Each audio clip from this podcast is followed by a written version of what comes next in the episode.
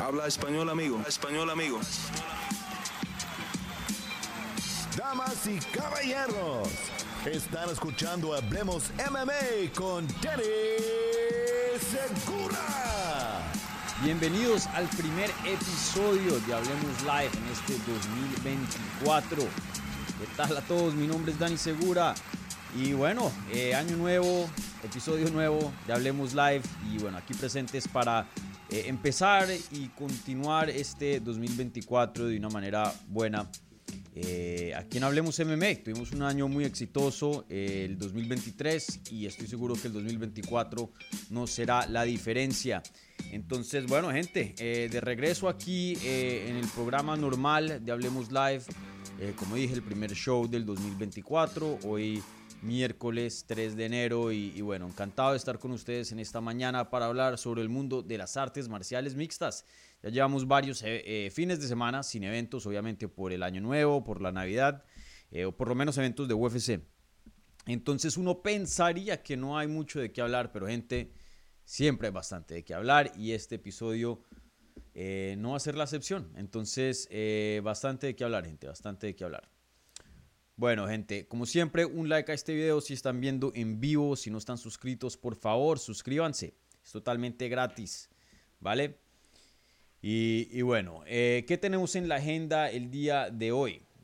Eh, hablaremos acerca de Shimaev, ya que hace poquito en redes eh, estuvo hablando de pronto de un regreso a la jaula relativamente pronto. Hay gente que ha especulado UFC 300, ya que pues es uno de los nombres más grandes de la compañía.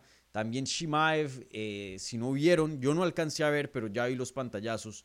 Él había publicado unas fotos eh, que se veían bien miedosas de, su cuerpo. Tenía como un brote, pero terrible.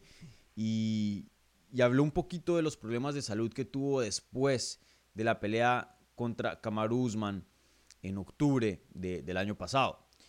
Y pues esta no es la primera vez que Shimaev tiene problemas de salud así graves y, bueno, creo que apenas con 29 años de edad creo que es un poco... Eh, un poco, asusta un poco ver a un peleador tan joven tener tantos problemas de salud y, cosas ya que se ven relativamente serias. Entonces ah, estaremos hablando acerca de, eso, del post de Shimaev y, y, de su posible regreso de pronto en UFC 300. Bueno, eh, igualmente hablaremos de Jorge Masvidal, ya que hace poco en Twitter dijo que va a salirse del retiro. No sabemos qué significa eso exactamente, si va a boxear a puño limpio, boxeo, artes marciales mixtas, mixtas contra quién, cuándo, eh, pero por lo menos por lo que puso en Twitter quiere regresar y más o menos todo indica a que sí, por lo menos lo poco que hay allá afuera. Eh, ¿Qué más? Y y bueno, también me preguntaron acerca de, predicciones, no predicciones para un evento, pero predicciones así en general para el 2024. Entonces, eh, ahí hablaremos un poquito de, eso también y, qué es lo que se espera este año, ¿vale? Bueno, gente, entonces, em, por favor, un like a este video si son tan amables. Les recuerdo, empiezo contestando las preguntas de la pestaña de la comunidad y luego ya en la mitad del programa pasaré a las preguntas que están haciendo en vivo. Entonces, si ustedes quieren participar en vivo y que aparezca su pregunta aquí en la pantalla y, bueno, que conteste su pregunta, bien pueda, pónganla ahí en el eh, live chat. Y como siempre, las preguntas que vengan con un apoyo vía el super chat, esas preguntas reciben prioridad en estas transmisiones, ¿vale? Bueno, ahora sí, sin más espera, hablemos MMA.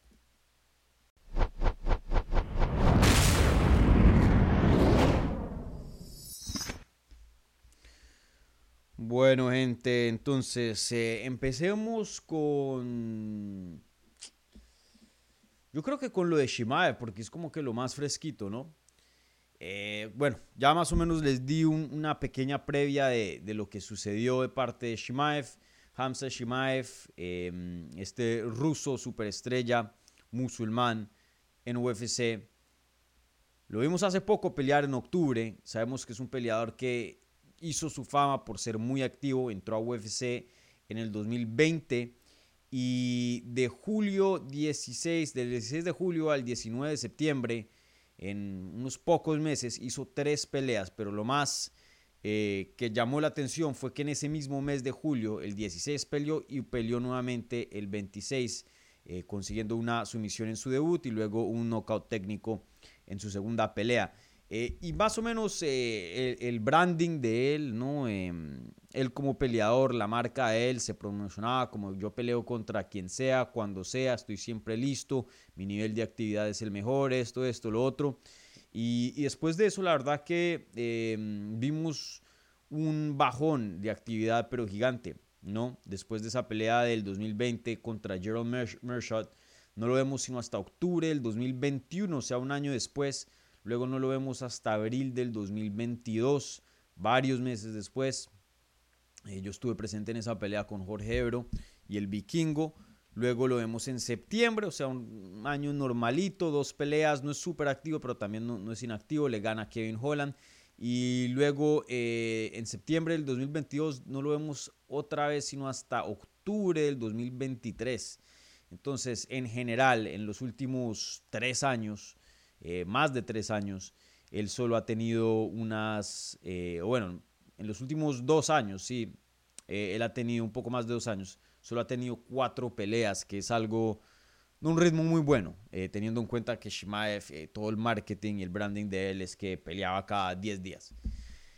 Y, bueno, en el transcurso de eso hemos escuchado que ha tenido problemas de salud, especialmente con el COVID. Eh, me acuerdo muy bien, yo fui el que saqué esa primicia cuando Hamza Shimaev se sale de, su combate contra, ya ni me acuerdo contra quién era, Em, pero eso fue en el 2020. Y, bueno, em, creo que era la primera pelea contra... Ah, sí, estaba supuesto a pelear contra Leon Edwards. Eh, sale el combate, no sabemos por qué. Su manager me comenta que fue por COVID. Eh, sabíamos que estaba teniendo problemas de salud muy, muy graves con sus pulmones, no podía entrenar. De hecho, se retira en redes sociales, por lo menos. Eh, luego Kadyrov, su, amigo dictador por allá de Chechnya, le dice, no, no, no, un momentico, tú sigues peleando, se puede recuperar, bueno, regresa a la pelea. Y, siempre se ha escuchado que él ha tenido problemitas de, salud. Y bueno, esto es eh, preocupante ya que pues ahora se añade otra cosa más. Y les voy a mostrar unas fotos acá, por favor, si, si, si son un poco, si se impactan mucho, les, les advierto, entonces no solo escuchan y no vean. Eh, porque las fotos sí son bien, bien feas. Eh, qué pena aquí por la edición así bien, bien chimba, como diríamos en Colombia, pero, pero bueno, miren, miren esto, tiene como un sarampión o algo así en, todo el cuerpo. Eh, muy, muy raro el público esto esta mañana. dice que eso fue después de la pelea contra Kamaru Usman en octubre y, y que ya por fin está listo para regresar. Y tiene todo el sentido del mundo porque cuando él le ganó a Kamaru Usman, em, todos esperábamos que él iba a pelear por el título. No era porque se merecía la pelea por, por el título más que Dricus Duplessis, pero porque Dana White había dicho que la pelea entre Kamaru Usman y Hamza Shimaev iba a ser una eliminatoria al título. Eh, obviamente Shimaev ganó ese combate, bien ganado. Y, se esperaba que peleara contra este, mm, Sean Strickland. Y luego escuchamos que Sean Strickland luego va a pelear contra Dricus Duplessis. Bueno, se pacta esa pelea, vimos la rueda de prensa, ya está pactada para el primer pay-per-view del año em, aquí en el 2024. Y nos preguntamos qué pasó con Hamzat. Y le preguntaron a Dana White, dijo, no, no, eh, simplemente no se pudo hacer la pelea. Bueno, pues ya creo que sabemos la respuesta a esa pregunta. Probablemente se irían con Hamzat en circunstancias normales. Aquí Dricus Duplessis salió favorecido este deporte es así, ¿no? Eh, la, las, mm, la mala suerte de una persona es la fortuna de otra. Y, este fue el caso de, de Dricus Duplessis. Entonces, claramente, pues no veo cómo alguien puede estar entrenando por una pelea teniendo oxígeno y estando en una cama de un hospital y, teniendo ese tipo de, de, reacción. No sé si fue una reacción alérgica, un problema. Para mí, más o menos, se ve como un problema de autoinmune pienso yo, pero eh, no soy un doctor y obviamente no, no sabemos el diagnóstico. Pero bueno, eh, Hamza Shimaev borra esa publicación y ya, y solo nos quedamos con el video que él va a regresar pronto y punto. Eh, veremos, veremos qué es lo que pasa. Yo creo que UFC 300 es, es, posible. Y, me estoy acordando que ni siquiera leí la pregunta, creo. La pregunta, y denme, aquí hago un paréntesis bien rápido, qué pena si estoy un poco desordenado, no, no he tomado mucho de mi café. Eh, la pregunta era, eh, hola Dani, feliz año, está bien CS. ¿Crees que es posible que Shimaev pelee en UFC 300? Por lo que leí, no estaba siendo muy activo peleando por problemas de visa. ¿Lo tendrán ya solucionado? Bueno, sigamos con lo de salud, esa era la pregunta. Em, yo creo que lo de la visa pueda que sea un problema. No lo hemos visto en Estados Unidos. Em, ¿Desde cuándo fue la última vez que peleó en Estados Unidos? Desde, bueno, la pelea contra Kevin Holland en septiembre del 2022. Se rumoraba que tenía problemas de visa, pero bueno, quién sabe. Lo vemos en Abu Dhabi eh, en octubre del 2023. Y bueno, esta pelea contra Dricus Duplessis, eh, perdón, contra Sean Strickland, que lo termina prácticamente reemplazando Dricus Duplessis, esta se va a dar en, Toronto, si no estoy mal, en Canadá. Entonces, em, yo creo que más tiene que ver por salud que por visa. Así tuviera una visa vigente, no sé cómo sea el estatus de él, claramente por salud no iba a poder pactar una pelea para febrero, eh, para eh, enero, perdón. Y, bueno, entonces em, creo que eso es muy preocupante.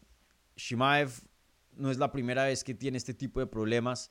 Sabemos que es un peleador espectacular, fenomenal, pero este es el tipo de cosas que le pueden impedir eh, mucho de su potencial. Hay muchos peleadores que son cracks en el gimnasio, que son cracks en la jaula, pero han tenido muchas lesiones y su potencial es limitado. Probablemente uno de los mejores ejemplos es Caín Velázquez. Caín Velázquez para mí es el mejor peso pesado que yo he visto en mi vida. Dije mejor.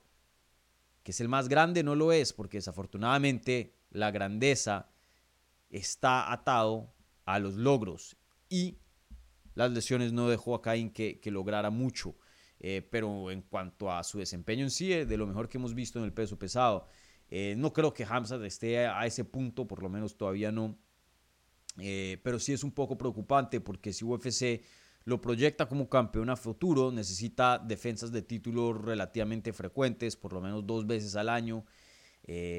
o dos veces al año y, y aún así Hamza ni siquiera da a veces para dos veces al año. Entonces, Complicado aquí lo de Hamzat, le deseo todo lo mejor. Obviamente nunca voy a desearle a alguien mal, eh, eh, mal salud. Y, bueno, veremos qué pasa con Hamza Shimaev. Yo creo que UFC 300 en cuanto al paquete de UFC 300 sería ideal porque no es una pelea de campeonato, entonces no te va a robar un cinturón para ponerlo ahí en el póster en, en futuros pay-per-views cercanos a UFC 300. Y a la misma vez más o menos se siente como un campeón y no lo digo en cuanto a, las habilidades y, aquí por subestimar a los contendientes top en 185 y al campeón Sean Strickland, pero lo digo más como de, punto de estrella, ¿no? Cuando Hamza Shimaev pelea se siente de ese nivel, como si estuviera peleando un campeón.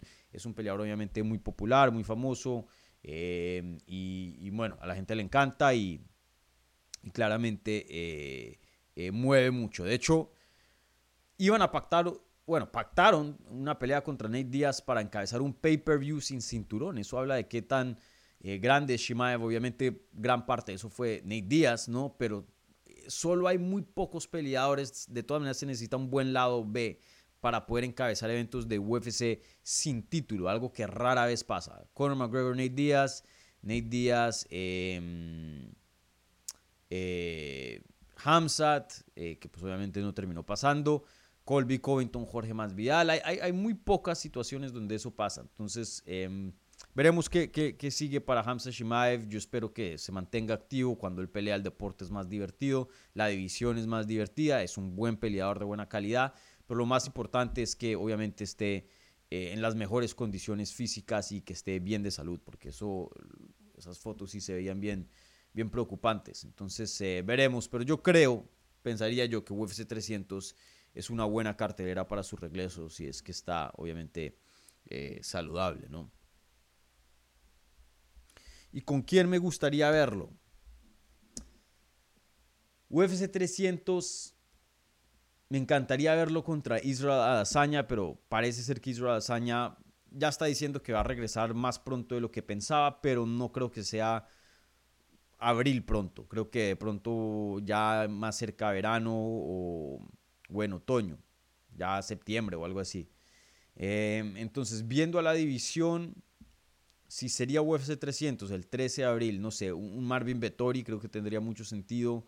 Em, una pelea con Robert Whittaker también sería muy buena. Mm, la original contra. Bueno, Pablo Costa va a pelear contra Robert Whittaker. Eh, dos pay-per-views anteriores, ¿no? Entonces, UFC 298. Em, ese es el de Ilya y Volkanovski. No sé si esté listo para luego pelear en UFC 300 el ganador. Mm, no sé, viendo la división, Brandon Allen también tiene buen, bastante sentido. Brandon Allen, Marvin Vettori, no sé. Cualquier persona que esté por encima de Hamza Shimaev en los rankings, hoy día rankeado como el número 9, creo que eso tendría lo, lo más sentido. Pero idealmente, un mundo ideal, creo que la hazaña es la pelea que todos queremos ver. Bueno, em, en cuanto a preguntas, ¿qué más hay por acá? Y se me olvidó decir esto al principio de la transmisión y aquí empezando el 2024 un poco desorganizado, así que por favor discúlpenme, pero tenemos pregunta de la transmisión, eh, como siempre es tradición aquí en, estos shows, ¿no? en estos programas, eh, tener una pregunta y una encuesta a ver qué es lo que piensan ustedes. Y bueno, la pregunta es la siguiente. ¿Quieren ver a Jorge Masvidal de regreso? ¿Sí o no? Vayan, pongan su voto y al final repasaremos los resultados. Pero bueno, de vuelta al programa. Eh, bueno, ya con eso dicho, ¿por qué no pasamos y transicionamos a, ese topic? ¿no? Que un topic muy, muy interesante. Esta pregunta también viene de CDC y dice, eh, Dani, Masvidal ha subido un tweet indicando que ya no está retirado. Se viene a BKFC o vuelta a UFC por un último payday. Bueno, eh, para los que no saben, Jorge Masvidal puso unretired, o sea, ya no estoy retirado en Twitter y eso fue todo lo que puso. Ahí dejó eso. Em, luego, si no estoy mal, Jake Paul le comentó, le puso ahí una respuesta a Jorge Masvidal diciendo, sabemos que vas a pelear contra Nate Díaz. Eh, si quieres pelear conmigo, no sé qué, algo así, habla con, con UFC para que que pase. Y bueno, creo que ha borrado el, el tweet. Em, mi colega de MMA Junkie, Mike Bond, eh, había hablado con sus fuentes y de lo que nos dice es que parece que eso sí es cierto. Parece que Nate Díaz contra Jorge Masvidal es algo, una idea que está en, existencia. No hay nada pactado, no hay fecha, no hay categoría, no hay lugar, pero que la posibilidad o la, idea está por lo menos en, en ambos lados eh, fluyendo y pueda que haya algo ahí a, futuro. Eh, sería en el boxeo, eso es lo que él ha escuchado. Obviamente estamos muy lejos a algo concreto, pueda que ni termine em, pasando.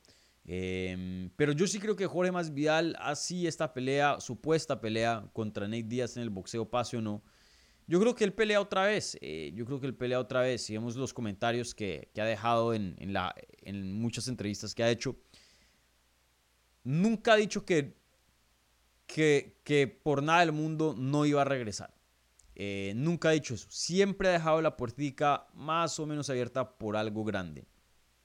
Boxeo creo que es algo que le interesaría mucho a Jorge Masvidal en esta etapa de su carrera. Él me ha hablado anteriormente que él quiere boxear.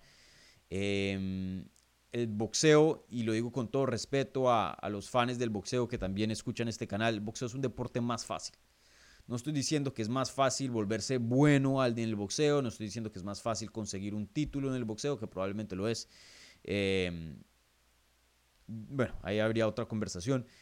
Lo que estoy diciendo es más fácil para preparación. Por eso muchos peleadores ya viejitos, como un Anderson Silva y muchos otros, eh, José Aldo, muchos de ellos se han pasado al mundo del boxeo después de sus carreras de artes marciales mixtas porque el entrenamiento es mucho más suave al cuerpo, se lesionan mucho menos, em, es un entrenamiento más saludable, por decirlo así. Eh, la lucha, el jiu-jitsu, mírenme a mí en el jiu-jitsu, eso es lo que trae eh, las lesiones. Y bueno, en fin, em, yo creo que Jorge Masvidal a estas alturas no quiere estar peleando contra luchadores, no quiere estar peleando contra un Gilbert Burns, que jartera pelear contra un Colby Covington.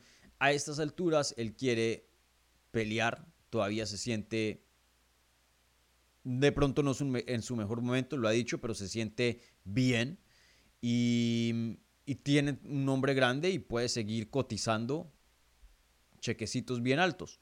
Entonces tiene todo el sentido del mundo. Yo creo que sí va a regresar probablemente en el boxeo si es que UFC le da permiso.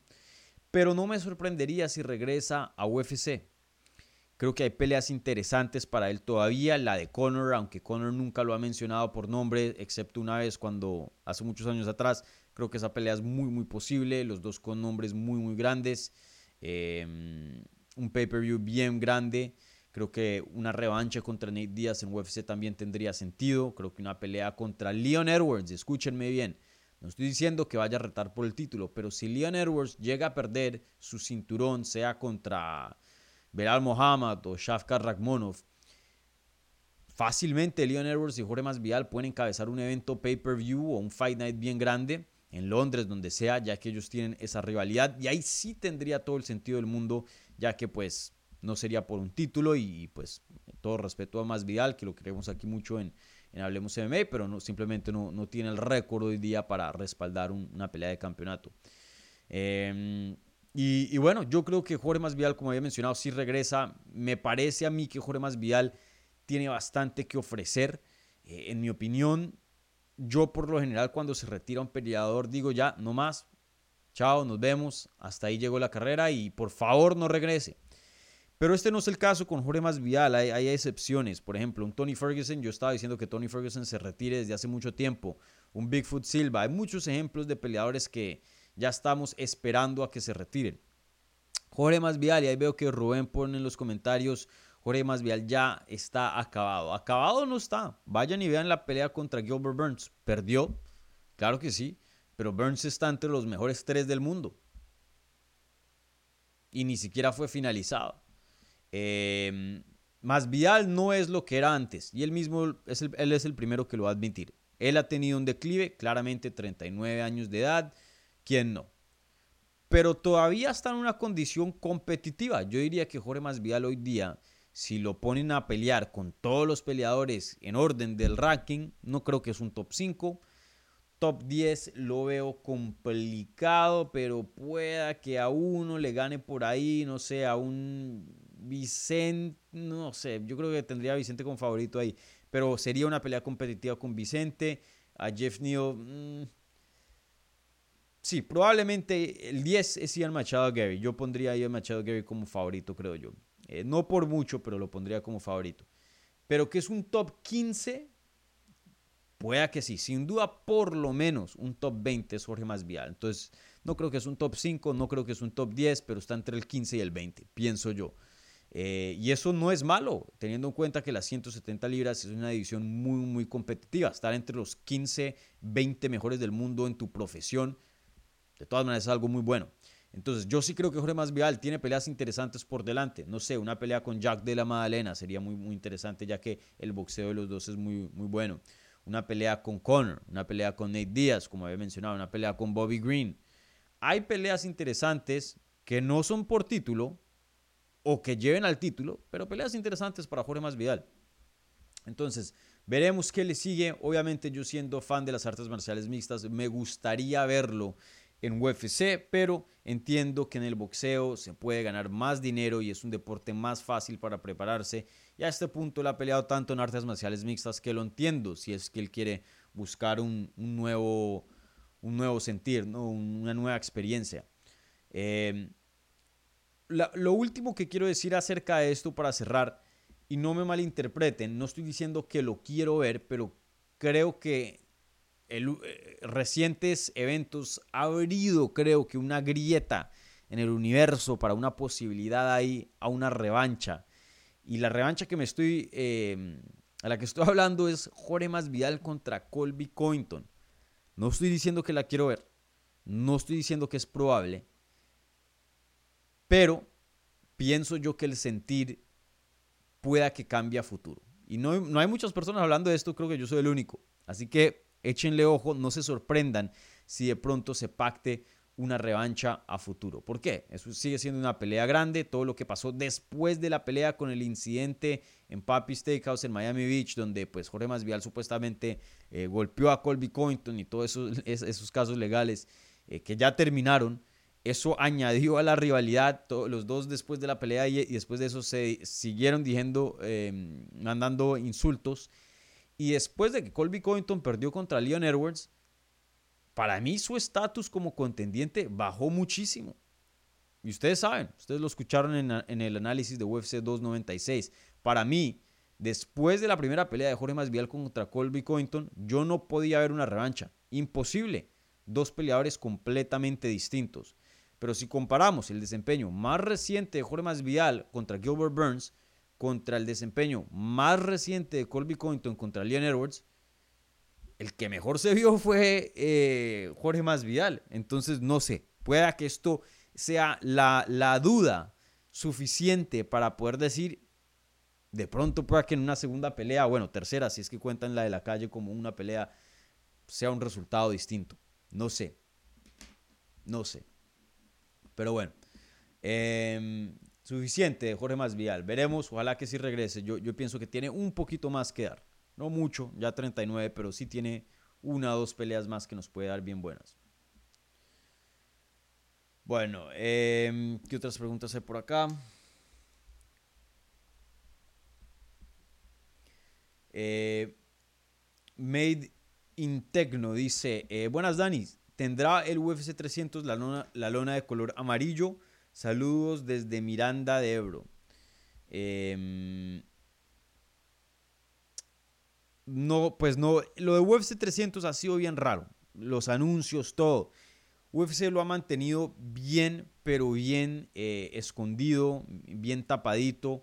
Y, ellos quieren ser los que controlan la información y el anuncio. Y, es entendible, ¿no? Tiene más impacto cuando ellos lo anuncian que cuando de pronto se filtra por algún medio o alguna cuenta eh, de redes sociales, ¿no? Eh, es entendible, ¿no? Pero pues también los periodistas, eh, si, si, se enteran de cierta información, pues van a querer, especialmente si saben que es legítima, van a querer dejarle al público saber, obviamente.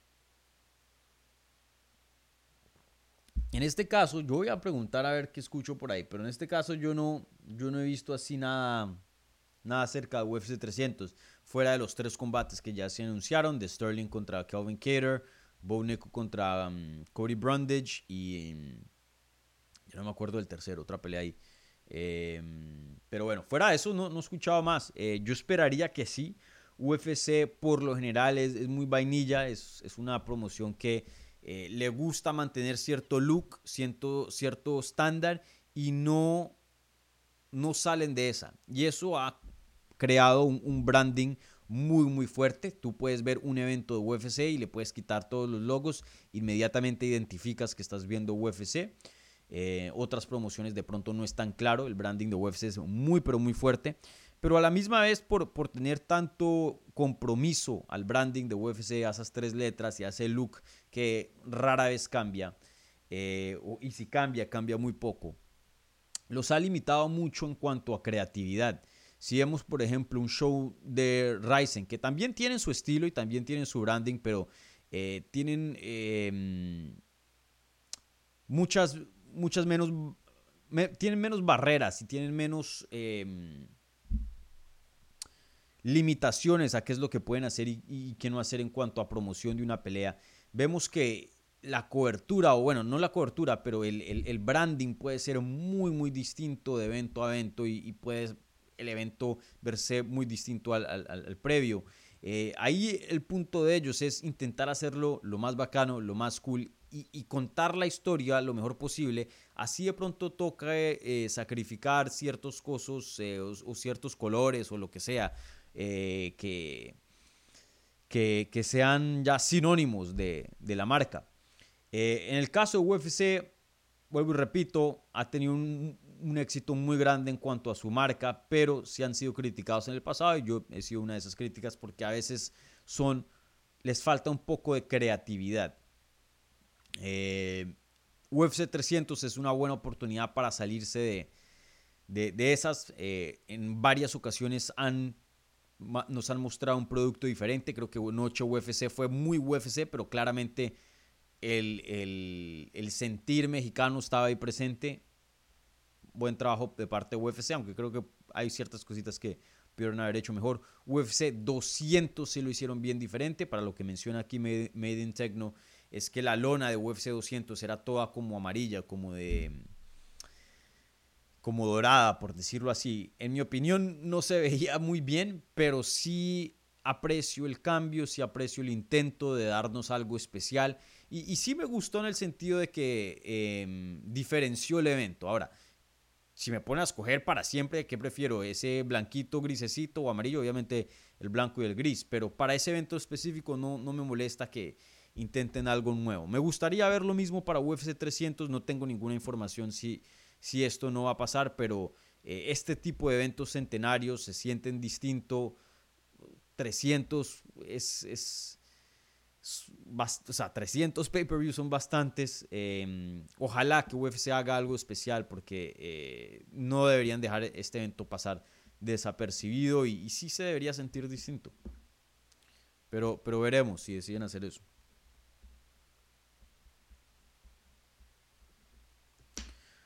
Bueno, gente, em, con eso voy a pasar em, a las preguntas. Ah, no, perdón, una más. Eh, esta es de CDC también, un gran amigo aquí, un gran eh, miembro de Hablemos MMA. Les recuerdo, las membresías están disponibles si les interesa consumir este contenido en una mejor manera y a la misma vez apoyar este proyecto de Hablemos MMA. Y bueno, CDC dice lo siguiente. Dani, ¿cuál es tu apuesta o presentimiento más loco con respecto a este año en UFC?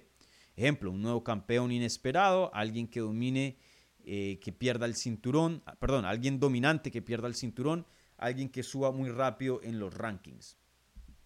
Em, creo que las predicciones que yo tengo son bien medidas. Mm, no creo que les esté dando aquí algo muy loco, pero por ejemplo, Diego López, yo lo veo entrando a los rankings en el 2024, creo que eso es muy obvio, no, no, no, no creo que estoy aquí siendo un, guru o dando una predicción bien, bien rara. Em,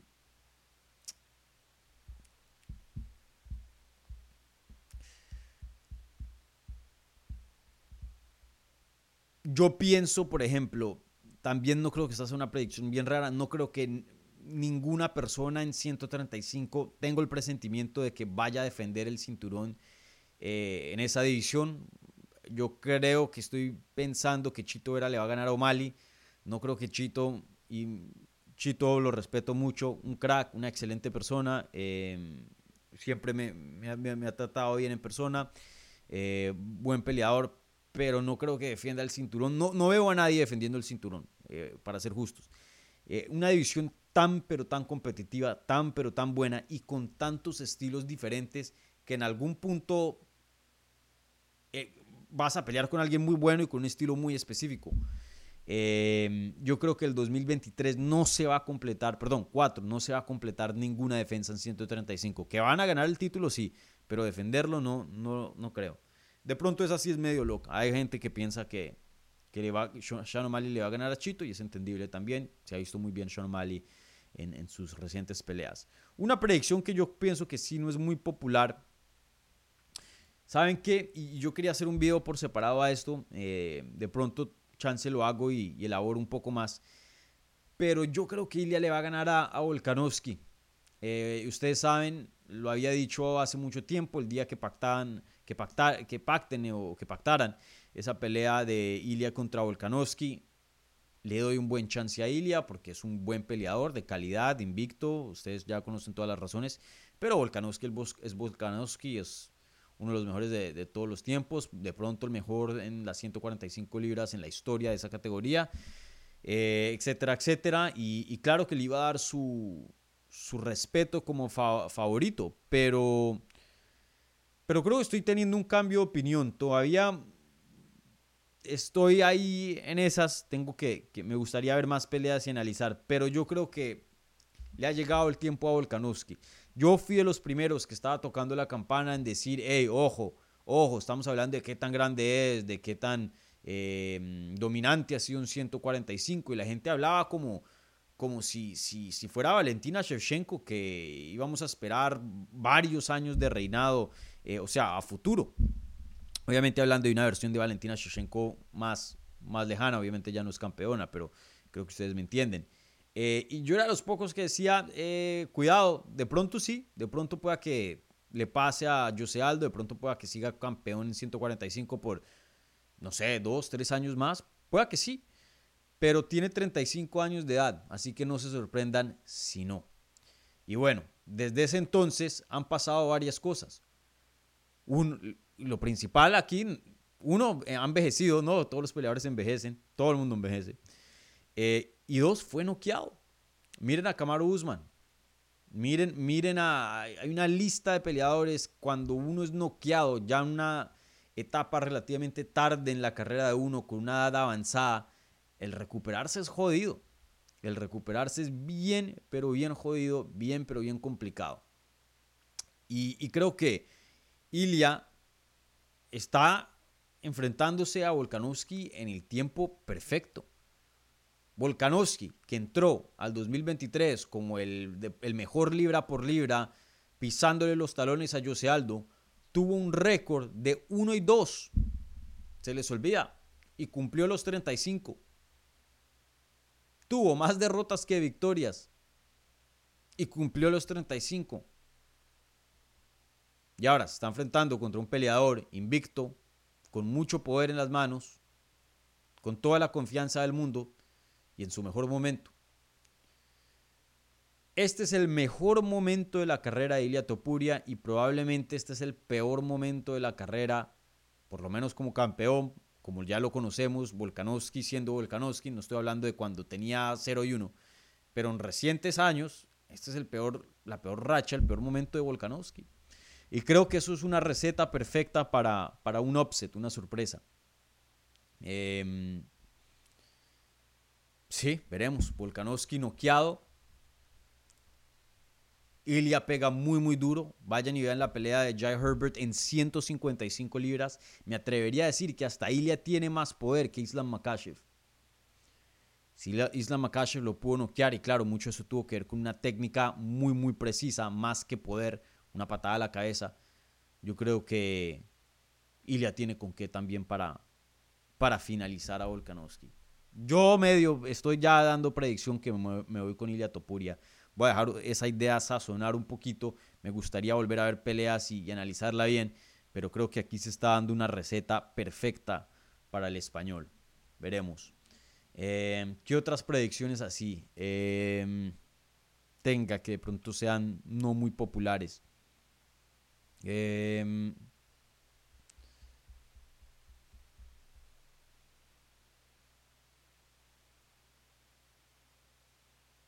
no sé. Creo que eso es todo. La verdad no, no, no les tengo otra, otra de más.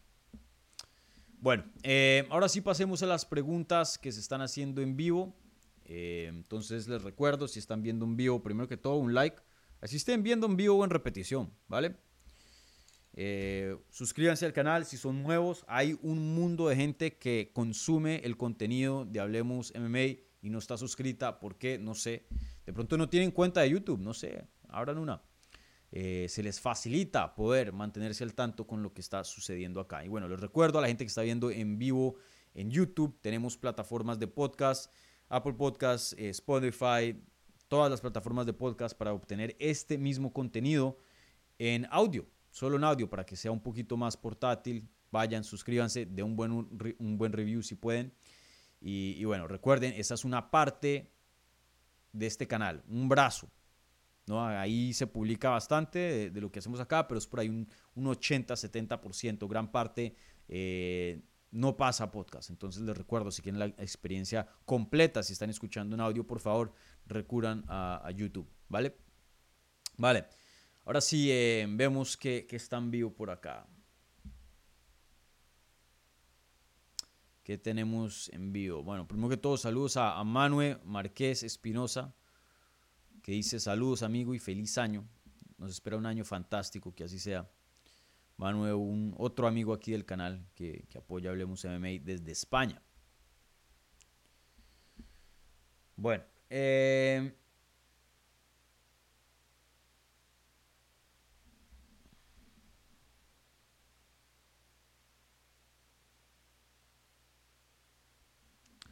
Alfredo, Alfredo dice, Hi, Daniel. Em, Topuria ganaría a Jair y a Max. Pones Wax, pero me imagino que te refieres a Max Holloway. Eh, ¿Por qué no ha peleado antes contra alguno de los dos? Eh, creo que mucho de eso es tiempo, sobre todo el de Jair. Jair, recuerden que estaba peleando contra Volkanovski eh, y luego pues UFC tenía planes para ir a México en febrero. De lo que yo tenía entendido es que querían que Alexa Grasso defendiera el título contra Valentina en México, pero creo que por problemas de, salud, especialmente sobre lo de la mano, Alexa no estaba lista para regresar en, febrero, entonces van a tener que aplazar eso. Entonces, claro, tenían que dejar a, un buen nombre como Brandon o Jair que terminaron en esa cartelera eh, disponibles y sin pelea para ver qué pasaba, ¿no? Porque si van a ir a México, primer evento después de la pandemia, em, necesitan un, buen nombre ahí para encabezar. Obviamente lo ideal es Alexa, ya que es campeona, todo el respeto a Brandon y, a Jair que también son bien populares y bueno, dos cracks en, sus respectivas divisiones, pero Alexa es hoy día la, campeona y, eso no se puede igualar, o bueno, se puede igualar solo con, con otro cinturón, ¿no? que en este momento no, no, lo tienen.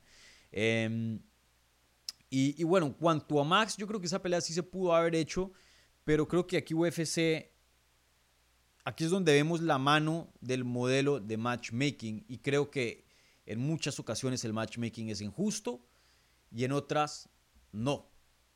Eh, en este caso creo que lo, hicieron bien. Max solo es un peleador que afortunadamente eh, es bien querido, es popular, trae bastante atención para UFC, pero desafortunadamente no le ha podido, no ha podido descifrar a Volkanovski. Tuvo tres oportunidades y las tres las perdió. Vender una cuarta pelea con Volkanovski, muy, muy difícil de hacer. Y a la misma vez, eh, por lo general, cuando un campeón pierde su cinturón y no puede regresar, es decir, no le puede ganar al campeón que está ahora en la categoría, lo que hacen es que lo, empiezan a poner contra los contendientes top. ¿Para qué? Para que los contendientes top, si es que perdió su cinturón, usualmente indica que está en un declive.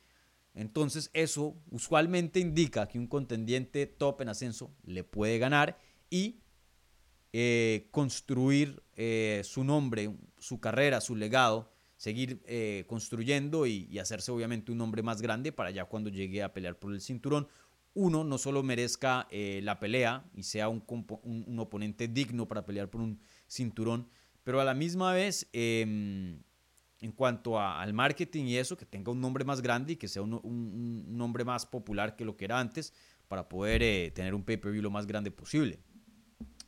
En el caso de Max Holloway, sigue siendo muy bueno. De pronto no lo suficiente para ganarle a Volkanovski, aunque pueda que eso cambie porque Max Holloway es más joven que Volkanovski. Recuerden, la edad en algún punto pasa facturas. Eh, por favor, no, no, no, no subestimen qué tan grande es el factor de la edad. Pero, ¿qué pasa? le dieron una mano de contendientes que prometían ser campeones o por lo menos retar por un título y Max Holloway le ganó a todos. Max Holloway no ha perdido con nadie en 145 libras que no sea Volkanovski. La última vez que Max Holloway perdió contra alguien que no se llame Alexander Volkanovski en 145 libras fue en el 2013, hace una década atrás. Más de una década. Y fue contra Conor McGregor. Desde ese entonces le ha ganado a todo el mundo en 145 libras, excepto a Volkanovski. Y con 32 años de edad, todavía eso no cambia. Le pusieron a Kelvin Cater en un evento estelar, lo pulverizó. Le pusieron a Jair Rodríguez, peleota, competitiva, pero la ganó. Clara. Le pusieron a Arnold Allen y también le ganó. Tres peleadores que prometen bastante y, bueno, uno de ellos terminó peleando por el cinturón, obviamente Jair Rodríguez. Y Max Holloway les detuvo sus planes. Bueno, a Jair se los detuvo por un tiempito y Jair luego pudo regresar a, ser contendiente, contendiente, al título y retar por el cinturón. Pero a otros dos, a Arnold Allen y a Kelvin Cater, por lo menos por ahora, quién sabe a futuro eh, si cambie, pero los frenó completamente en su campaña al título. Em, entonces, Aquí el matchmaking model se da cuenta de que hay como un error en el sistema, es decir, el, match, el modelo de matchmaking es producir retadores para el campeón. Y usualmente el mejor retador pelea contra el campeón. Ahora hay ocasiones donde hay política o lesiones, por la cual siempre no vemos el campeón contra el mejor contendiente. Pero ese es el espíritu de, de, cómo funcionan las cosas. Y, el, y el error en el sistema, el glitch, si le pueden decir, es que Max Holloway le estaba ganando a todos los contendientes top. Y luego se estaban quedando sin contendientes para darle a Volkanovski, para vender pay-per-views. Y claro, eso está bien estaba bien en ese entonces porque, bueno, em, le damos una revancha a Holloway, bueno, le damos la tercera pelea a Holloway, pero ya después de tres, si no ha ganado ni una, una cuarta es muy difícil de hacer y seguir poniéndolo contra contendientes top es un poco de, desperdicio, aunque claro, pueda que un contendiente top le gane y, se haga una pelea contra, ahora sí, contra Volkanovski aún más grande, pero, pero ya han hecho la prueba y por ahora han salido perdiendo eh, UFC, por decirlo así. No lo quiero poner como UFC contra Max Holloway, no. Max Holloway está haciendo su trabajo, UFC está haciendo su trabajo, pero poner, hacer una pelea con, con ahora sí, de vuelta al punto original, hacer una pelea de Ilia Topuria contra Max Holloway, fenomenal. ¿Quién no quiere ver esa pelea? Pelea fantástica. Pero arriesgan de que Ilia Topuria pierda contra Holloway, que creo que es algo muy, muy posible.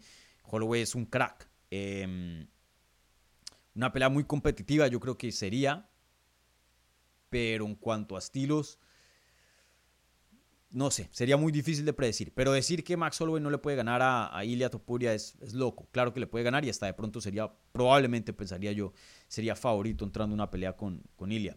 Eh, pero en fin, el punto es, ¿por qué arriesgar un contendiente cuando tienes a Ilia que deportivamente puedes hacer un argumento para que pelee por el título y no mucha gente se va a quejar? está invicto y tiene varias victorias dentro de UFC, ya tiene una victoria sobre el top 5. Y a la misma vez es alguien que, que, tiene cierta postura, porque él no hace tanto trash talking, pero sí tiene es cierta postura que, que vende. Y un pay-per-view, Volkanovski contra Ilian Topuria, te va a vender. Ahora, que no es Conor McGregor, pero de todas maneras te va a causar interés y es más, va a mover mucho el mercado español, un mercado que UFC está poniendo la mira y, tiene bastante interés ahora hacia futuro. Entonces, la pelea con Jair probablemente no se dio por tiempo y también porque algo de sentido no tiene. Y la pelea de Max Holloway es, y no lo digo de una manera fea, pero de una, de una otra manera, el, matchmaker protegiendo la pelea de Volkanovski contra Ilya Topuria. Porque claro que Max Holloway podía poner ahí un, cancelar esa, esa pelea, podía poner ahí un, un desvío a la carrera de, de Ilia. Yo creo que. Yo creo que el, matchmaking en esta ocasión hizo lo correcto. Hizo lo correcto. A veces cuidan a los peleadores muchos. Y uno dice, no, este, este ya, ya, suéltenlo. Pelee contra alguien top, top. No importa. Pase lo que pase. Pero en este caso, 145 necesita contendientes. Ilia es uno de ellos.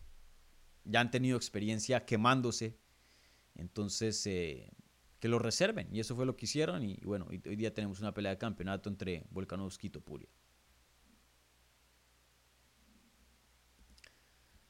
Eh, Rubén Delgado.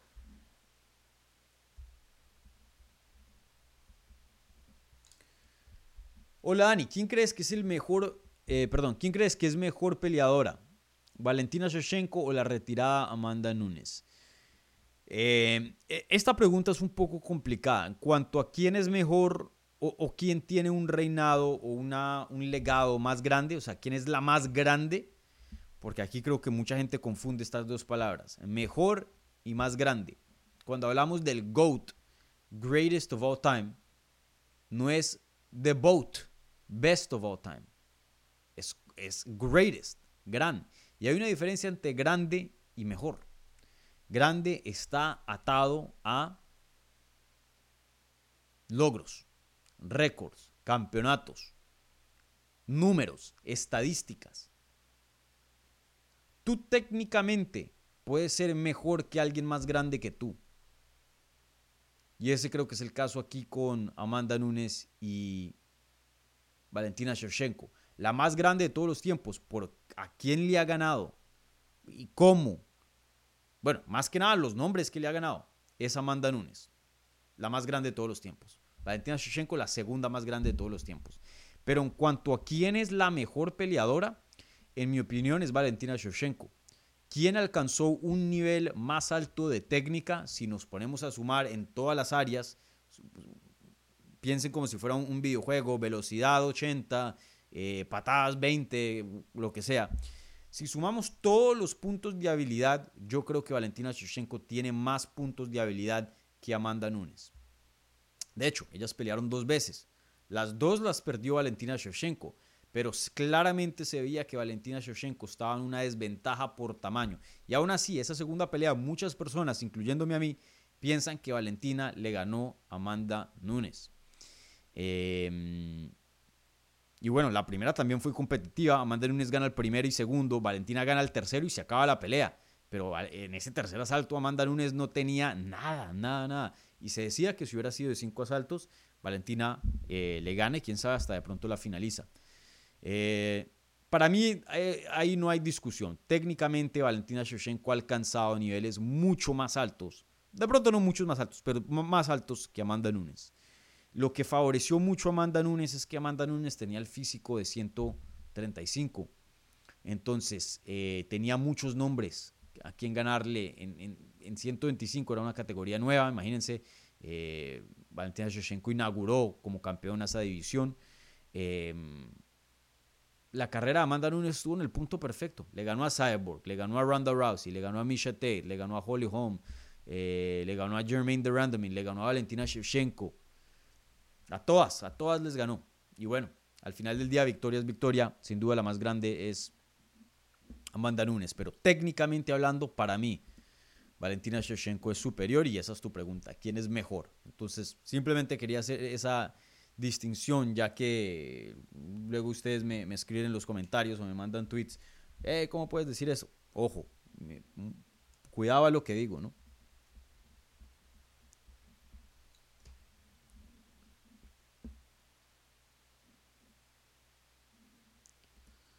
Paul Low Town dice lo siguiente: Un saludo, Dani, desde España. ¿Crees que hay esperanza de ver una pelea por unificación de título eh, pesado entre Aspinal y Jones? Yo creo que sí, eh, hay un buen chance. Eh, no es muy grande, pero creo que no es imposible. sabemos que John Jones está supuesto a pelear, le dieron ocho meses después de su lesión, recuerden, se lesionó en noviembre, o justo antes de llegar a noviembre, creo que a finales de octubre. Eh, yo creo que se va a demorar un poco más de ocho meses. Probablemente podemos esperar que regrese, eh, no sé, agosto de, este año.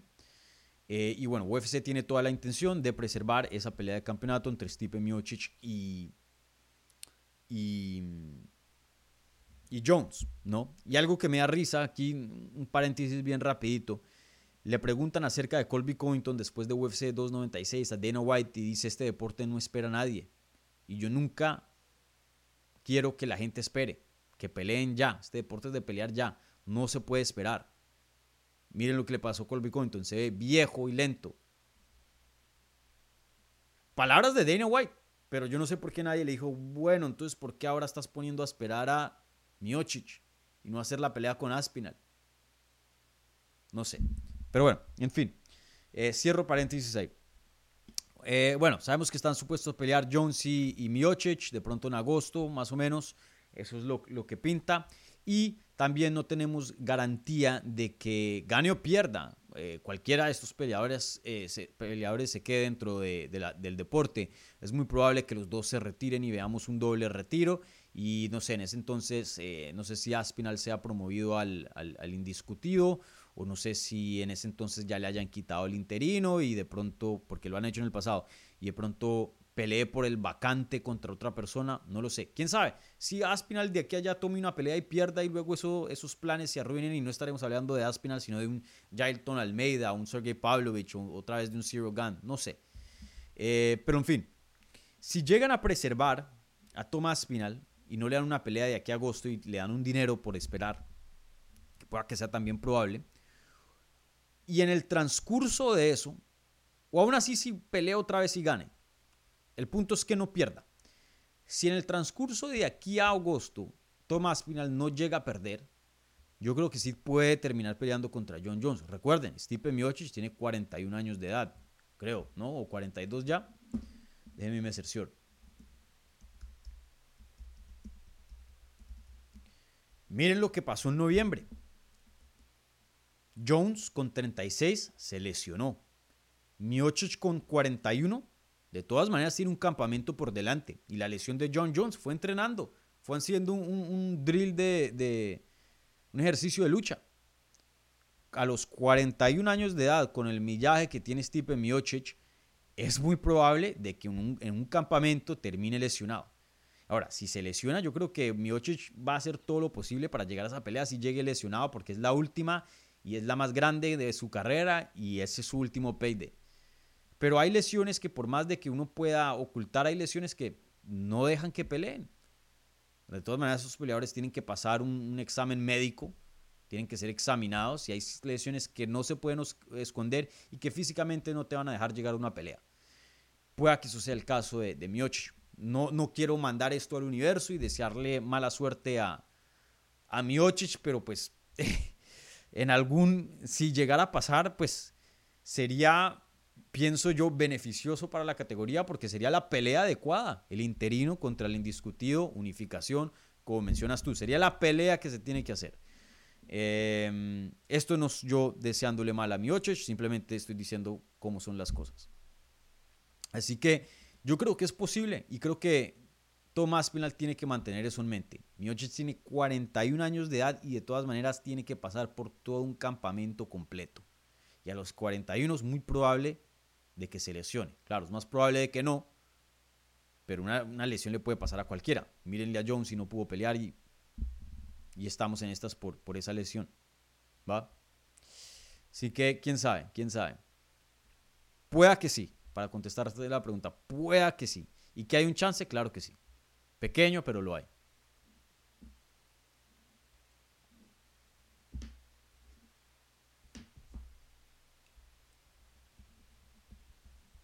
Hoy me voy a extender un chin, eh, tengo el tiempo. El primer show del año, así que ¿por qué no? ¿Cierto? ¿Por qué no? Si es que hay las preguntas, obviamente, pero ya estamos llegando a la hora. Aquí eh, Luke dice, saludos Dani desde Barcelona, gracias por tu canal. No, gracias a, a ti por la sintonía y por el apoyo y por el comentario. Muchas gracias. Adrián González dice, saludos desde España, Dani. Saludos, Adrián.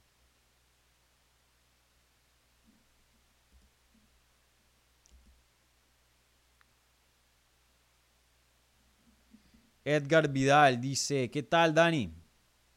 ¿A quién le diste un caratazo? Por lesión de tu dedo, jaja. Feliz año. Me lesioné haciendo jiu-jitsu. Eso fue hace dos lunes atrás. Me fracturé el dedo, está fracturado. Entonces aquí tengo un hueso. Si bien está mucho más, bueno, no se ve tanto, pero aquí tengo un hueso salido un poco. Nada, fui a hacer un takedown. Eh, estaba luchando contra alguien más pesado, me cogen un front eh, headlock y me hace el snapdown, entonces yo me apoyo en lo que es eh, em, el tatami, ¿no? la lona, para pues, no caer de cara ¿no? y, quedar en esa posición de sprawl de, north-south. Y cuando apoyo, me jalo un poquito hacia adelante y voy a apoyar, la mano se me mueve y no apoyo así plano, sino que doy dedo directo a la lona y, y yo sentí algo. Inmediatamente yo sabía que algo estaba mal, pero seguí luchando y de hecho no, aún con lesión y no podía mover mucho el dedo, me quedaban como cuatro minutos. Terminé el tiempo, un empate, no, me, no gané, pero no, no perdí. Em, y después sí me quedó como doliendo el dedo. Y, yo, ah, y luego a los otros días la inflamación seguía bien alta, el dedo se me amorató todo y el dolor bien alto. Y claro, pues fui a, urgencias, me tomaron una radiografía y, y nada, eh, pues fractura confirmado. Y, nada, me pusieron esto, me dijeron que vaya a haber un especialista en 72 horas.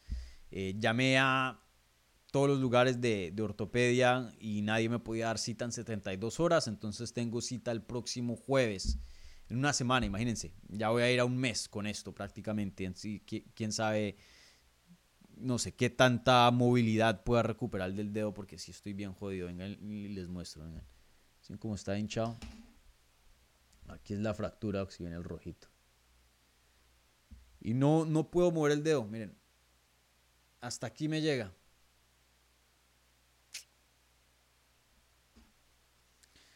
Y bueno, espero que, pueda recordar, no sé, algo de movilidad. Más que esto, obviamente. Si no quedo jodido.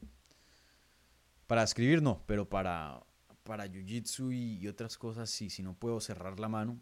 De hecho, estaba intentando alzar pesas y muy complicado. Puedo hacer lagartijas, obviamente, porque no tengo que cerrar la mano pero, pero hay ciertas cosas que no, no puedo hacer. Así que bueno, gajes del oficio, ¿no?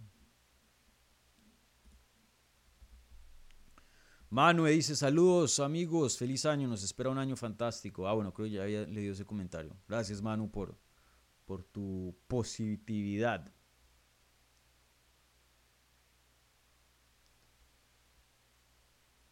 Bueno, eh,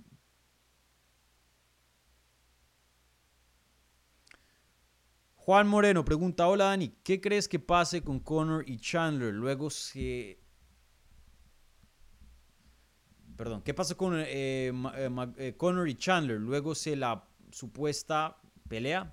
Pasa la supuesta pelea, creo que es lo que quieres decir. Em, luego de la supuesta pelea ya. Este... Bueno, yo, yo como ven, ya hice un video hablando acerca de esto. Eh, para los que lo vieron, pues ya es como repetir un poco la información, pero eh, rápidamente pues vemos que eh, McGregor saca un tweet diciendo que em, en Año Nuevo va a anunciar su, su, oponente y su fecha de su regreso.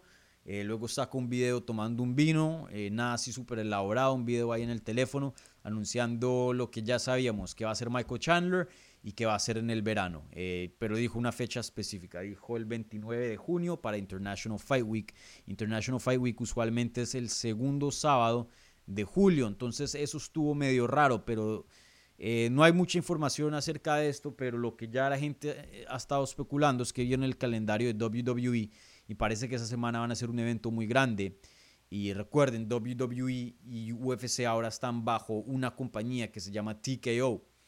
Eh, y ellos creen que la fanaticada es muy similar y que hay un, un, gran vínculo y, hay una gran parte de la fanaticada que le gusta a ambos. Entonces, lo que está especulando la gente y tiene sentido, si van a cobrar un pay-per-view de WWE no lo quieren cobrar la misma semana porque mucho de eso va a poner a la gente a elegir a comprar uno o el otro. Si los ponen un poquito aparte, chance compran los dos. Entonces, eh, pueda que para este año UFC sí, sí cambie eh, la fecha de International Fight Week y lo, y lo, haga a finales de junio y no a mitad de, julio. Eh, entonces, eso sí tiene sentido. Y, y, nada, yo creo que eso probablemente va a pasar. Yo quería ver a Conor McGregor en UFC 300, es lo más grande pero UFC es un negocio, entiendo también, van a, querer mantener a McGregor separado de UFC 300, ya que solo 300 por el número va a vender por sí solo, eso es una, un gran marketing ahí, solo por el número, eh, pero bueno, em, entonces yo creo que todo lo que dijo ese, ese video con McGregor y todavía UFC no, no ha mencionado nada acerca de, de los comentarios de McGregor, pero cierto, lo único que yo veo improbable, o me gustaría pensar improbable, yo creo que ahí es mi, inconsciente hablándome, es que eh, no, no quiero verlo en 185 libras y pensaría que eso es un chiste de McGregor. Esa pelea no tiene ningún peleador, Chandler y McGregor, no tiene nada que ver en 185 libras. Un resultado en 185 libras no significa no significa nada en 185 libras. Que Chandler o McGregor, cualquiera que gane, Va a pelear contra un Vettori, va a pelear contra un Shimaev, va a pelear contra una Hazaña. Miren, yo he entrevistado a Chandler en persona. Es de mi tamaño. Yo, he visto a McGregor y he estado eh, al lado de él, un poco más alto que yo. Yo he estado al lado de Poatán. Yo le llego al hombro a Poatán. Eh, no tiene nada que ver en 185. Entre más nos alejemos de 155, más importancia pierde esa pelea. Que sería una pelea grande que la gente vería, pero, pero ¿qué significaría? 170 también no me gusta, pero bueno, no es loco pensar que de pronto pelee contra un Leon Edwards o algo así, cualquiera que ganen. Ahora, no lo veo probable, no, no tendría ninguno como favorito, pero pues loco, loco no es, no, no lo es. No, han habido 155 que suben y tienen éxito, más Vidal siendo uno de ellos eh, y otros en el pasado. 155, em, esta es la categoría la cual McGregor debe pelear contra Chandler. Primero que todo, Chandler está rankeado dentro del top 5 en 155 libras. Ya si le gana a Chandler en 170, le ganó a nadie. Chandler no es nadie en 170, no está rankeado. Igual en 185. Si le gana a Chandler en 155, Conor McGregor puede decir le gané a un top 5. Y después probablemente le daría una pelea de campeonato. Que se la merece, probablemente no. Pero por lo menos se puede aferrar al hecho de que tiene una victoria sobre alguien vigente dentro del top 5 de las 155 libras en UFC. Eh, y sí, las tallas y el cuerpo de estos dos peleadores es, más apto para 155 que cualquier otra categoría. Veremos qué pasa. Em, veremos qué pasa. No me gustaría verla en 185, pero quién sabe, quién sabe.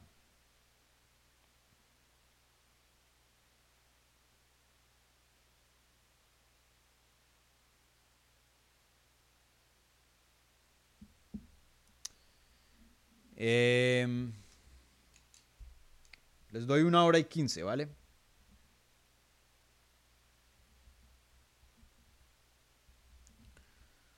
Bueno, em, ¿qué más hay por acá de preguntas?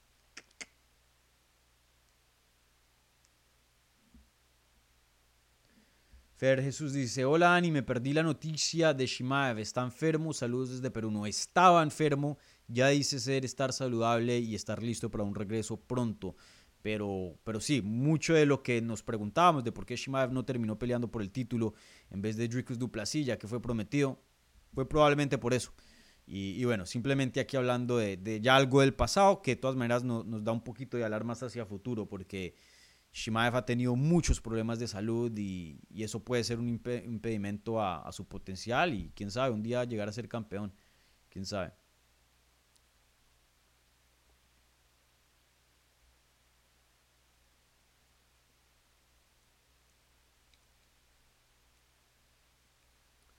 Uy, muy buena pregunta aquí de Luis Simosa. Dani, ¿quién crees que sea el primero en perder el invicto? Gary, Ragmonov, bueno, Nurmagomedov, ¿cuál Nurmagomedov? Hay muchos.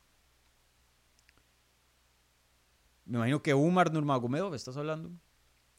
Mokaev o Evloev. Uf. Esta, pregunta es complicada porque mucho va a depender con quién pelean estos peleadores, ¿cierto? Pero en cuanto a quién es el mejor prospecto, ya eso es otra, otra pregunta. Bueno, Gary por ahora va a pelear contra Jeff New. Yo creo que Gary gana esa pelea. Em, Ragmonov no tiene pelea, acabó de pelear. Eh, Umar Nurmagomedov tiene pelea contra Corey Sanhagen, si no estoy mal.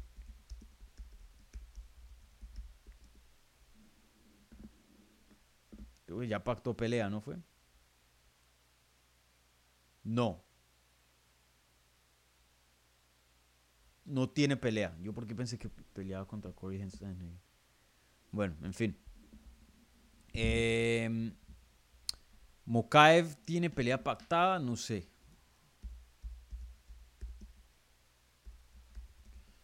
Eh, ya les digo, tiene pelea contra Alex Pérez. Mm, esa es complicada. Ay, pero a ver si Alex da peso, porque muchas veces no. No, eso es el 2 de marzo. Eh, y Evloev. Evloev creo que no tiene pelea pactada. Y Evloev se está viendo muy bien. Bueno, eso es lo que yo diría. Para mí, el prospecto que por ahora tiene menos promesa, invicto, de esos, es Mokaev. Yo a Gary le veo un gran futuro, a Ragmonov creo que va a ser campeón, a Nurmagomedov probablemente va a ser campeón. Evloev va a retar por un título en algún punto. Mokaev pueda que rete por un título por circunstancias de la división, pero no, no me convence mucho. Yo pienso que es un buen peleador, joven, claro que tiene potencial, claro que tiene eh, calibre de, pertenecer en UFC, probablemente entrar en un puesto bien alto en los rankings, pero yo de todas maneras lo veo muy lejos a un nivel de, de Brandon Moreno, de Amir Albasi, de Pantoya, yo lo veo muy lejos de ese nivel. Claro, es un peleador muy joven, pueda que llegue a, ese nivel, pero estos otros que mencionamos los veo muy, muy avanzados. De hecho, hoy día peleando con los respectivos campeones, Gary contra Edwards, Ragmonov contra eh, Edwards, Nurmagomedov contra, contra Sean O'Malley, eh, Evloev contra Volkanovski, Mokaev contra Pantoya. Al que menos le doy chance de ser campeón es Mokaev. Entonces, pero ahora la pregunta es, es, engañosa porque es ¿quién crees que sea el primero en perder en invicto? Pues bueno, yo creo que Mokaev termina ganándole a Alex Pérez. Evloev se la veo bien jodida contra Arnold Allen. Arnold Allen es muy, muy bueno. Así que yo voy a decir Evloev. Yo voy a decir Evloev. Y bueno, es el que pelea más, más reciente, ¿no? Va, a pelear ahora en, el 20 de enero. Entonces, eh, probablemente es el que, el que tiene el chance de estar más cerca a perder el invicto, ¿no? Entonces me voy con, con Evloev. Pero muy buena pregunta, esa sí me puso a pensar, Luis.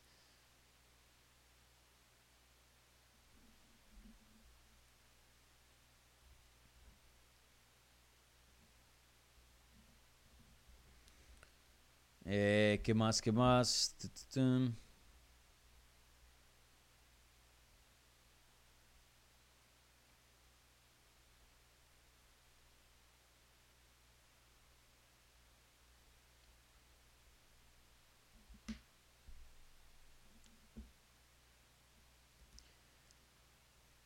Duncan Winter, si pierde Valentina la tercera contra Alexa, ¿reconocerá por fin que perdió? Bueno, todo depende cómo pierda. Pueda que sea una pelea donde la gana y, los jueces ven otra cosa y no se la dan. Eh, y sea un, legítimo robo. Ese empate no fue un robo, para que sepan. Eh, pero pueda que sí y, se sienta como la ganadora. Todavía se sienta como la mejor del mundo en esa categoría. Em, claro, claro que pueda que hay un chance de que, de que no, no acepte la derrota. Especialmente si, si tiene un argumento para no aceptarla, ¿no? Pero si le llega a ganar contundentemente, claro, Alexa Grasso nuevamente a Valentina Shevchenko, ya serían dos victorias. Y supongamos que sea no, una, no, una, no una finalización, supongamos una decisión bien clarita. Ya sería una finalización, una decisión bien clara y un empate. O sea, pelearon tres veces. En las tres, Grasso no perdió ni una. Ganó dos y empató una. La otra perdió dos y empató una. Creo que a ese punto ya, ya tendría que aceptar que, que su puesto como la mejor de las 125 libras llegó a su fin, por lo menos por ahora. Eh, Valentina pueda que sea una de estas peleadoras que, que recupere el título en algún punto porque es muy buena, muy disciplinada. Em, ya la división la, la, alcanzó, eso sí. Ya hoy día que Valentina está aquí y la división está acá, ya no sigue siendo una de las mejores del mundo, puede que sea la mejor del mundo, veremos qué pasa con, contra Alexa Grasso nuevamente. Por ahora Alexa Grasso es la mejor del mundo, es la campeona, eh, pero esto de que está por encima de todas 3, 4, 5 niveles, esos días ya acabaron. Ah, y, les recuerdo, porque a mí, a mí, me critican mucho cuando hablo de Volkanovski y, y, tengo ahí críticas a Volkanovski. No es que yo no crea en Volkanovski, para mí es un peleador fantástico, me encanta. Yo aquí le he echado muchas flores a Volkanovski. Eh, y he visto ahí también los comentarios diciendo esto no es matemática, pero lo es. Tarde o temprano los números, eh, las estadísticas, claro, las estadísticas nunca van a, van a terminar un sí o no, pero determinan probabilidad. Es más probable que tú pierdas un cinturón a los 35 que a los 28. Es más probable que te lesiones a los 35 que a los 30. Entonces, eh, en el caso de Valentina también le, llegó su hora y la estamos viendo ahora mismo. A todos le llegan. miren, una de las más grandes de todos los tiempos. A todo el mundo le llega su hora. Si, si, si no llegaste a perder este, en este deporte, si te retiraste como campeón o invicto, es porque no peleaste lo suficiente. Así de simple. Si peleas lo suficiente, vas a perder tarde que temprano.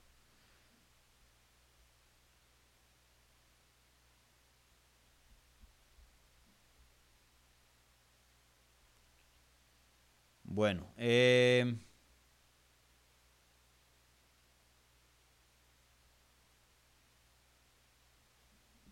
Jorge Luna, un abrazo desde México, Dani. Te has convertido en mi, en mi principal fuente de información sobre MMA. Gracias. Alfredo, Alfredo, un crack, pero mejor persona, creo. Claro, no me conoces. Eh,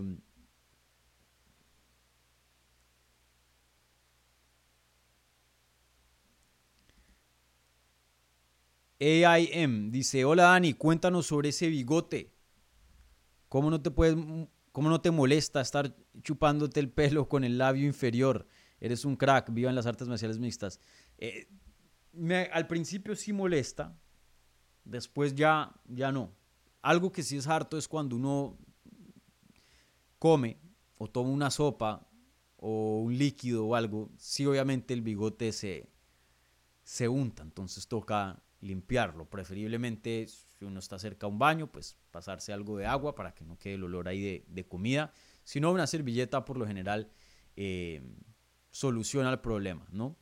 Eh, claro, eh, trae sus, sus incomodidades, pero, pero uno tiene la, el bigote, el bigote que lo hace, le da cierto, cierto carisma, cierto, cierto, cierto charm. ¿No? Hay gente que le gusta, hay gente que no. Pero a mí me gusta, no sé, me, me queda bien, me parece. Eh, pero sí, a veces es harto. A, veces me, me, hay días que yo digo, uy, mañana me voy a afeitar y, me, me, me, aguanto y luego ya se me pasa la idea. Pero sí, claro, que, que estar así sin barba no es, y a veces pica. Eh, es mucho más cómodo, mucho más cómodo. Pero bueno, todo el mundo tiene que pagar un, precio por verse bien, ¿no?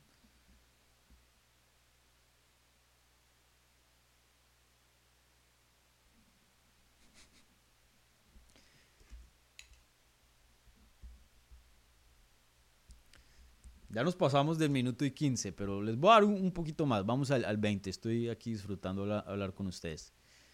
Eh, les recuerdo, gente, si están viendo un video, por favor, un like a este video. Apenas 67 likes, casi 200 personas. Muchos de ustedes no le han dado like. Revienten ese botón. Eh, es totalmente gratis y ayuda al canal bastante. Así que por favor, denle un like ahí. Y como siempre, la mejor manera, si ustedes quieren apoyar este canal fuera de lo financiero, compartan este canal. Si tienen un, yo tengo varios group chats con amigos que hablamos de deporte, compartan el video, hey, chequen este canal. Eh, eso ayuda bastante, ¿vale? En las redes, compártanlo. La mejor manera de, de seguir creciendo.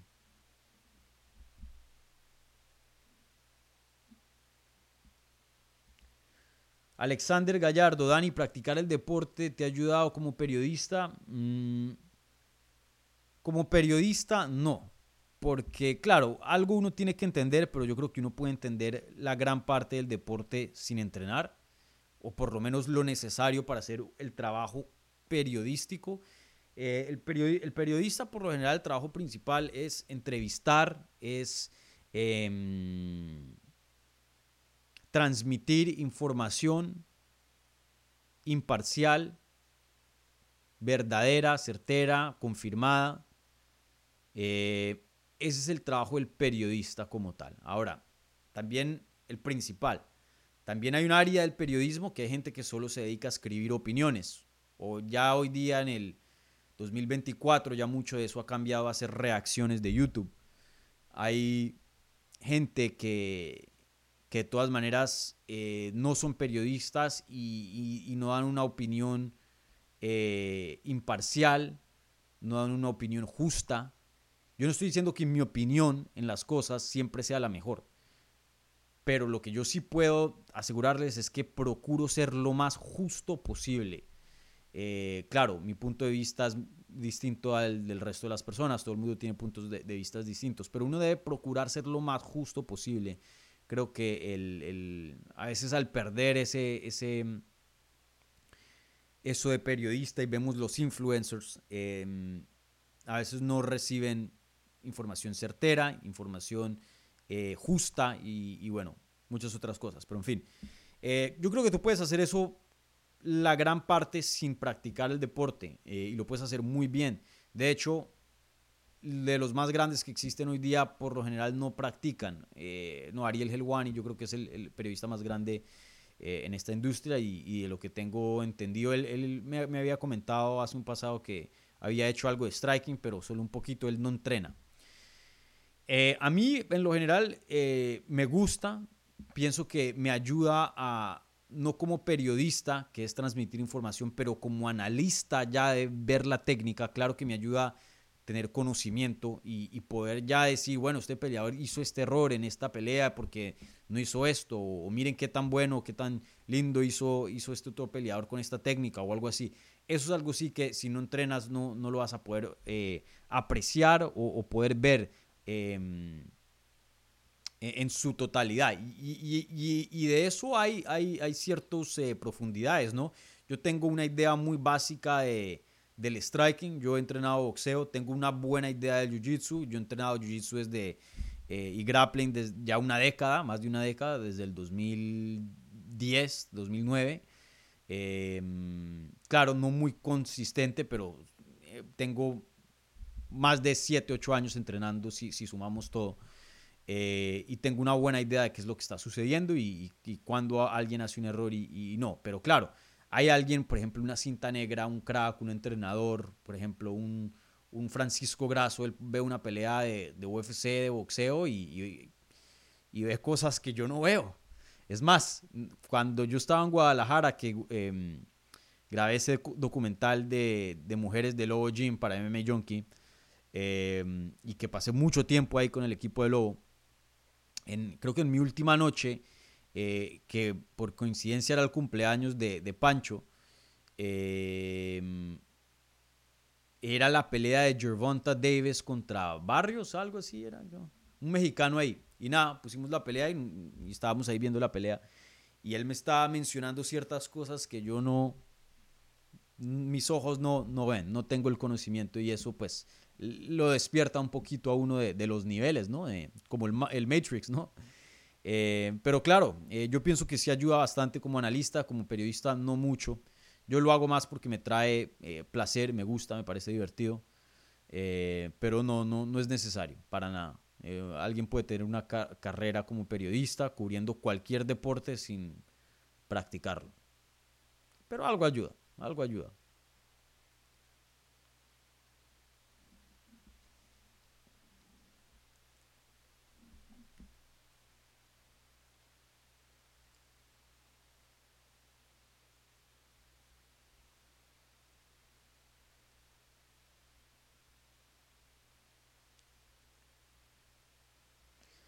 Bueno, em, bueno, ahora sí voy a, voy a...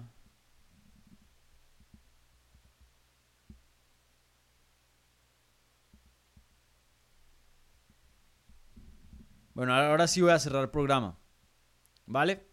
Eh, Así que bueno, un par de anuncios. Primero que todo, like a este video, gente, ayuda bastante. Es más, si quieren ir la milla extra, apenas termine esta transmisión, vayan y comenten algo en los comentarios. No en el live chat, en los comentarios ya cuando se abren después de que el video para de ser en vivo. Eso ayuda también, o, he escuchado. Eh, si están escuchando en audio, por favor, un buen review en esas plataformas. Y los invito también a que consuman en YouTube, ya que em, es la experiencia completa de Hablemos MMA, ¿vale? Em, como siempre, nos pueden seguir en todas las redes sociales, arroba Hablemos MMA en Twitter, Instagram, Facebook, TikTok. A mí en esas mismas redes, menos TikTok, en arroba Dani Segura TV. ¿Vale? Eh, esta semana pues no hay peleas el fin. Eh, no hay mucho, no obviamente no va a haber ninguna previa, pero hay ciertos videitos, como había mencionado, de, opinión que de pronto chance em, voy a ver si tengo tiempo para hacerlos esta semana, ¿vale? Igualmente estoy trabajando en un par de entrevistas que todavía no, no tengo fecha, no tengo nada pactado, entonces no las quiero anunciar, pero pueda que también vean una, aparición por aquí en este canal de, algún peleador esta semana, ¿vale? Así que bueno, gente, eso es todo lo que tengo para ustedes. Gracias em, por apoyarme en el 2023, apoyar este proyecto. La verdad que me siento muy afortunado de, tenerlos a ustedes. Em, y, este canal me ha traído... Em, mm, sí, me ha llenado mucho profesionalmente este canal, este proyecto ha sido de, lo más bacano que he hecho en mi carrera. La verdad que hace unos años atrás yo quería hacer contenido en español y, no se me daba mucho la oportunidad. Em, hoy día estoy muy contento de, poder hacer contenido en, en mi primera lengua y, nada, y poder aportar un granito de arena a lo que es las artes marciales mixtas hispanas, por donde un, sector que creo que le falta un poco eh, comparado al de inglés, obviamente. Pero nada, gracias a ustedes por el apoyo, los quiero mucho. Em, nada, vamos a, romperla este 2024, duplicar los suscriptores, los likes, los comments, todo.